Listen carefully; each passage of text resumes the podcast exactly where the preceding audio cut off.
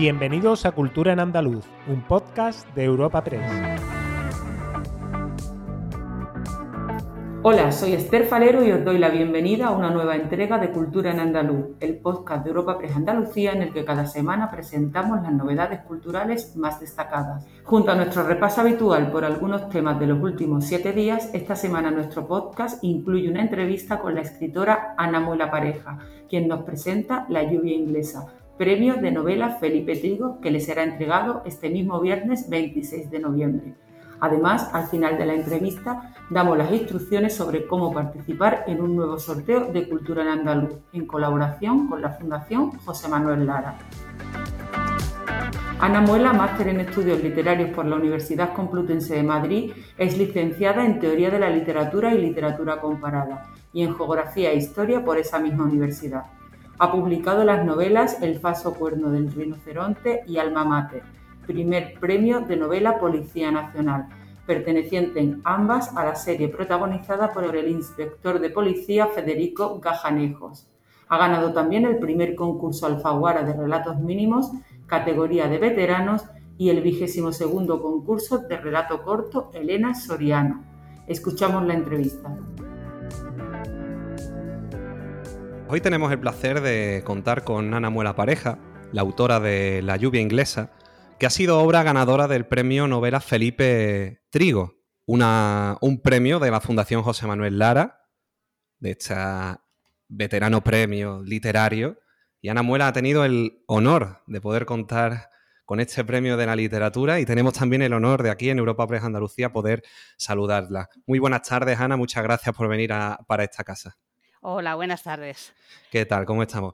Pues muy bien. Has, dicho exactamente que he tenido el honor de recibir el premio y así es como me siento. Me siento que, ha sido un honor para mí recibirlo. Qué maravilla. La verdad es que mm, aquí en... he tenido yo el placer también de recibir aquí la información de por qué se te otorga este premio, ¿vale?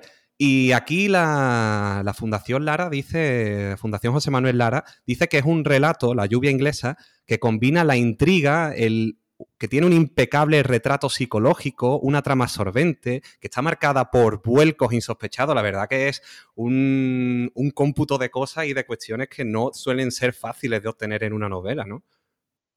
Sí, la, verdad es que es una novela de, tensión psicológica, es una novela de suspense psicológico. Eh, eh, claro, pasan muchas cosas, o sea, no solamente es un retrato psicológico de los personajes, sino que tiene una trama en la que le suceden cosas. Eh, quería que los personajes, sobre todo el personaje protagonista, que es también el personaje, la narradora, ¿no? que narra en primera persona, lo que le está pasando, entonces conocemos sus pensamientos y lo que le está pasando y las cosas que le suceden, pues quería que fuera un personaje con mucha profundidad, que tuviera muchas aristas y muchas, y muchas caras, un personaje poliédrico para hacer un buen retrato psicológico de ella, sí. Y ese, o sea, porque entiendo que una de las cosas que más se valoran aquí a la hora de, de plantear personajes es eso, la lectura psicológica de ellos, Tú a la hora de plantear ese tipo de, cuestiones, a la hora de, empezar a escribir un relato, de sentarte, imaginarte cómo va a ser eh, el personaje, el protagonista, los, los que van a interactuar con ella, ¿cuáles son los ejercicios que haces para poder meterte dentro de la piel de ellos? Porque al fin y al cabo es un ejercicio de empatía, entiendo. Pues sí, mira, yo eh, camino muchísimo, a mí me gusta mucho andar y caminar, entonces cuando empiezo una novela, empiezo a pensar en una novela la guardo en la cabeza como si fuera un horno, ¿no? durante un tiempo. Y entonces pienso en ella mucho, pienso en los personajes, eh, voy pensando en, cómo reaccionarían ante las distintas situaciones o cómo reaccionarían ellos entre sí. Y una vez que ya los tengo mm, delineados en mi cabeza es cuando los vuelco en el papel que luego ellos también en el papel pues van evolucionando a veces de manera diferente a como yo los he pensado, pero, pero bueno, ese es el proceso. Eso, el propio papel, ¿no? Te va diciendo también cómo tiene que ir evolucionando la historia, ¿no? De la, forma en la que ellos van interaccionando, ¿no? Sí, luego ellos cobran vida de alguna manera y van interaccionando entre sí y va cambiando. Hombre, la trama eh, la tengo pensada desde el principio, pero también cambian cosas a medida que los voy escribiendo. ¿Y cómo se plantea la trama? O sea, por ejemplo, en este libro, ¿no? La lluvia inglesa, ¿cómo nace la idea de la, de la trama? ¿Es algo que tú ya tenías en la cabeza, alguna, como algún conflicto no resuelto contigo mismo de decir, pues mira, quiero hacer una novela de este estilo o, algo e, o va en otra línea? Que va, que va. Es absolutamente ficción. Es, eh, la, trama, la trama de la novela, bueno, es la venganza de una hija con, con, su padre. Es una hija que, bueno, una mujer que vive en España, malvive, la verdad tiene un hogar desmantelado y ya, no cobra el paro. Entonces recibe una llamada desde Inglaterra donde le dicen que su padre tiene un ictus, ha tenido un ictus y está a punto de fallecer. Entonces ella pues quiere verlo morir, pero quiere verlo morir para resarcirse de toda la violencia de su infancia. Esto no es en absoluto biográfico, mi padre era un señor maravilloso y estupendo. ¿Cómo surgió? Pues no lo sé, de grandes paseos. Lo que sí es, eh, lo que sí está basado en la realidad son los escenarios. Estuve viviendo durante un tiempo en, Cambridge y, y caminaba muchísimo y ese escenario es el que está plasmado en la novela. Y yo creo que ahí, en esos grandes paseos, empezó a surgir esta, esta trama, pero que ya te digo que no tiene nada que ver con mi vida ni con mi realidad en absoluto. Mm, bueno, pero tú me has abierto el camino para preguntarte, que a, mí me interesa muchísimo también cómo es la infancia, ¿no? De, sobre todo de, de una persona que escribe. ¿Esa vocación lleva mucho tiempo en ti? Pues mira, eh, mi principal vocación es ser lectora. Yo creo que he leído muchísimo a lo largo de mi vida y es lo que, lo que más me gusta hacer en el mundo, yo creo, aparte de estar con mi familia, con mis amigos, etcétera. Pero, o sea, antes que nada soy lectora. Cuando empecé a escribir? Pues sí, de jovencilla, pues sí que escribía, tenía relatos y tal, pero los he perdido todos. Empecé a escribir hará unos 10 o 15 años, ya de, manera más continuada hace 10, 15 años que empezaste a escribir de manera continuada. Entiendo que eh, los principios siempre son complicados para cualquiera, sobre todo en un mundo así, ¿no? Tan extraño a nivel de, editoriales, ¿no? Como es el mundo de la, escritura, ¿no? Sí, sí, sí, es muy difícil, es un mundo muy difícil, pero bueno, eh, gracias a Dios existen premios como el Felipe Trigo, que es un premio limpio, limpísimo, vamos, es de una pulcritud exquisita en la que una se puede presentar y ganar el premio y ver su, libro editado que es al fin y al cabo lo que, a lo que aspiramos los escritores. Y este viernes es cuando se hace el acto de entrega, ¿no? ¿Estás nerviosa por eso o qué? Bueno, sí, estoy ilusionada. Estoy, estoy un poco nerviosa, claro, pero también estoy muy ilusionada. La verdad es que, bueno, pues tengo muchísimas ganas de estar en Villanueva de la Serena, de recibir el premio y, y bueno, y de estar, y de estar allí porque entiendo que es un momento también no solo para recibir el galardón, sino de poder relacionarte y rodearte de gente importante en ese mundo. Pues sí, sí, sí, por supuesto. Además, el libro está editado por la Fundación José Manuel Lara, que es, eh, ya han hecho una edición preciosa, está, ha salido en librerías la semana pasada, o sea que está recién salido del horno y es también una presentación del libro. Es, es un momento muy importante, sí. La verdad que es un momento muy bonito poder vivirlo, la verdad que me, alegro mucho por ti, Ana. Y una pregunta también que yo siempre he tenido duda a nivel de, ya a nivel de literatura. Entiendo que el mundo de la literatura es un mundo donde también, aparte de hacer mucha introspección con uno mismo, ¿no? Para escribir y plantearse cuestiones y plantearse los relatos, entiendo que también ayuda eh, el comentarlo, ¿no? Con compañeros, amigos. No sé si tienes ese tipo de costumbre de compartir tus relatos con gente cercana. Pues en, las primeras fases no. Lo comparto ya cuando ya está más avanzado el relato. O sea, cuando ya está, bueno, pues me gusta que me corrijan las personas que, en las que confío. Y antes de, pues de, de, sacarlo a la luz, ¿no? Antes de sacarlo de mi escritorio. Pero, pero antes no. Antes, hasta que no está bien, bien construido, no, no sale de mi escritorio un relato. ¿Hay alguna persona concretamente con la que confíes, dice, oye, pues esto a mí no me ha gustado tanto y, acabas planteándote, oye, pues a lo mejor tienes razón? Sí, sí, sí, tengo grandes críticos que son también grandes amigos, pero que son grandes críticos que me han hecho ver eh, pues faltas garrafales que tenía y que, que, efectivamente he corregido. Qué guay. La verdad que eso, eso a, nivel de, a nivel de compartir, a mí el arte, cuando lo entiendo eso, compartido, ¿no? que al fin y al cabo es la razón de ser, el transmitir pensamientos, transmitir cultura y, demás. Ahora te quiero preguntar si tienes algún tipo de, costumbre o algo así antes de, ponerte a escribir. No, no. Mm, ¿Alguna manía dices?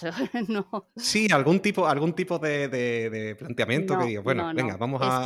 Me, pongo mi café o algo así en ese sentido. No, no, escribir yo creo que es como cualquier otro, otra actividad, pues o como cualquier otro trabajo. Es algo a lo que hay que dedicar horas, hay que hay que ser constante. Cuando estoy escribiendo un libro, pues estoy como muy absorbida por, el, por la historia, por los personajes, convivo con ellos mucho tiempo en mi cabeza.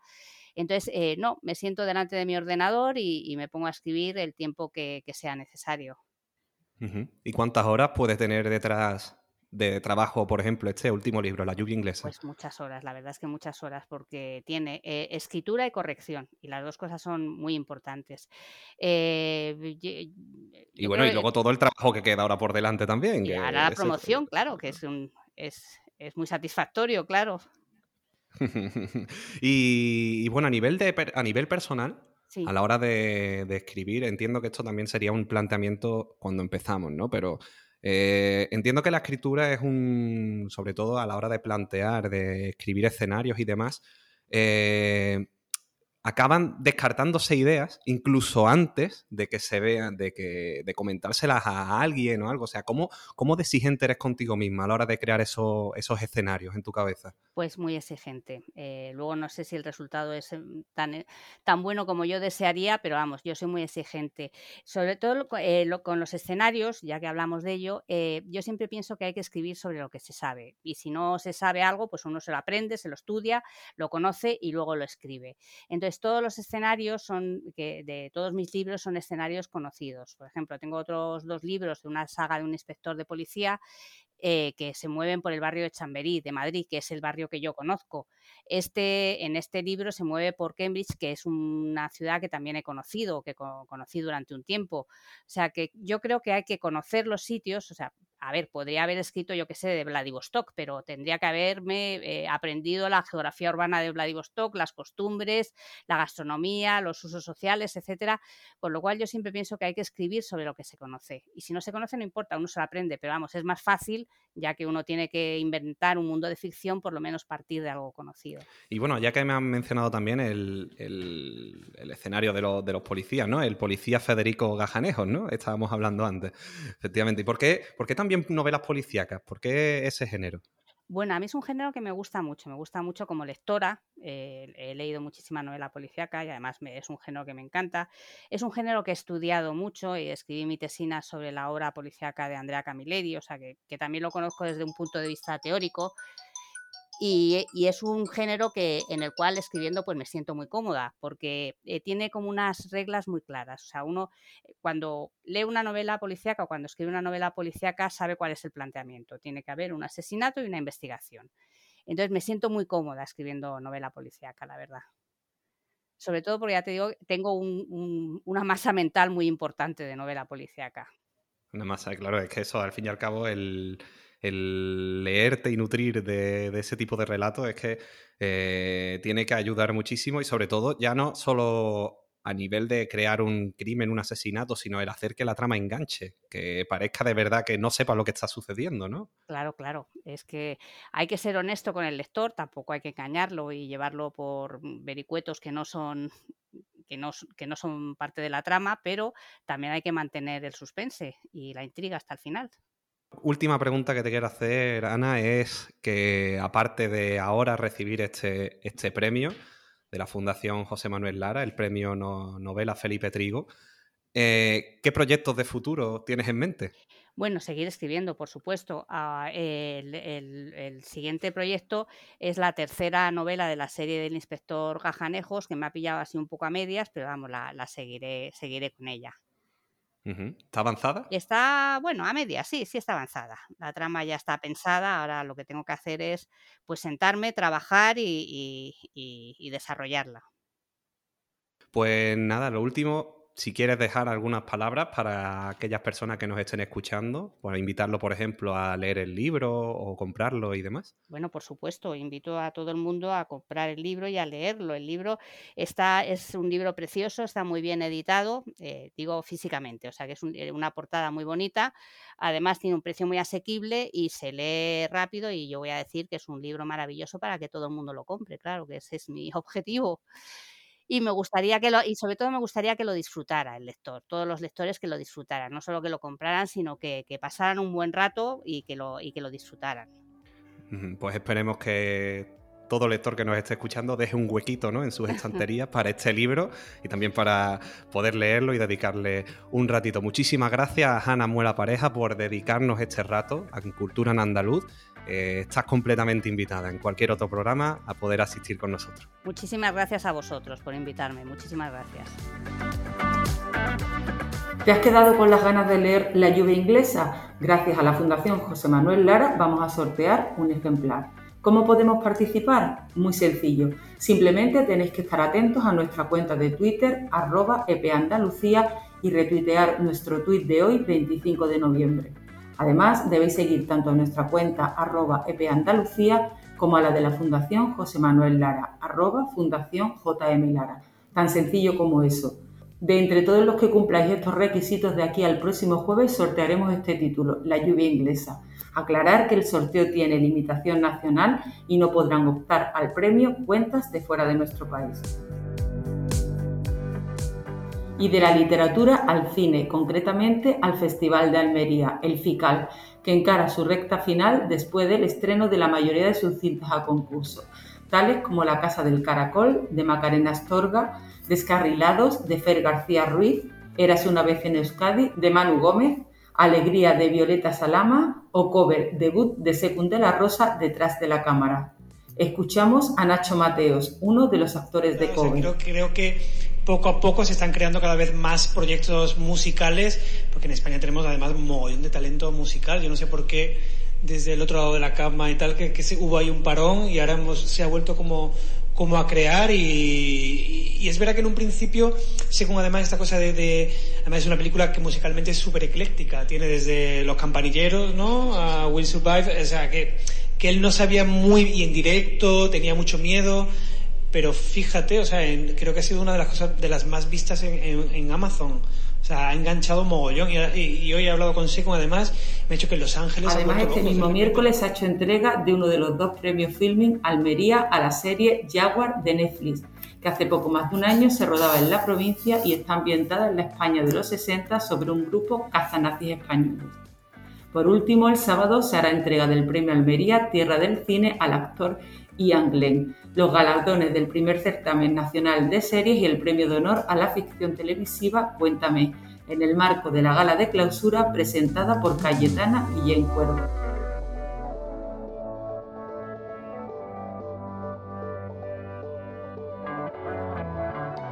Cambiando de asunto, el Ayuntamiento de Sevilla, junto a entidades e instituciones de la ciudad, conmemora el 800 aniversario del nacimiento de Alfonso X el Sabio con un programa que cuenta con alrededor de medio centenar de propuestas hasta el otoño de 2022. El objetivo es dar a conocer a este personaje histórico, figura clave para la historia de la ciudad. Además del acto institucional que se celebra este jueves para dar el pistoletazo de salida a la conmemoración, a partir de la primavera del año próximo se podrá visitar una exposición en el Real Alcázar, concretamente entre mayo y julio, comisariada por la catedrática de Ciencias Técnicas Historiográficas de la Universidad de Sevilla, Pilar Hostos. En ella se reunirán documentos y testimonios originales de hace 800 años vinculados con Alfonso X. El delegado de Hábitat Urbano, Cultura y Turismo, Antonio Muñoz, nos habla sobre esta programación, que incluirá conferencias, publicaciones de libros, visitas guiadas y teatralizadas, conciertos, congresos, jornadas, exposiciones y proyecciones. Mostrar desde el Ayuntamiento nuestro entusiasmo por eh, proyectar Sevilla a nivel nacional, a nivel internacional, con la figura de Alfonso X el Sabio, y que sirva y que cumpla un doble objetivo. Por una parte, para que sean más los sevillanos que conozcan el legado de Alfonso X el Sabio, y, por qué no, también que sirva para que haya una motivación para visitar la Y para terminar con el repaso semanal, hay un artista andaluz que ha brillado con luz propia en los Grammy Latino 2021. Y el Latin Grammy va para un nuevo universo Pepe de Lucía. El gaditano se ha hecho con un Grammy, el segundo de su carrera, en la categoría de Mejor Álbum de Música Flamenca por su último disco, Un Nuevo Universo, en el marco de la vigésimo segunda entrega de estos premios que se celebraba la pasada semana en el Hotel Casino MGM de Las Vegas en Estados Unidos. Además, otro andaluz universal, en este caso Joaquín Sabina, recogía en una ceremonia celebrada el día antes el premio a la excelencia musical, que se otorga a intérpretes que durante su carrera han hecho contribuciones creativas de sobresaliente valor artístico a la música latina y sus comunidades.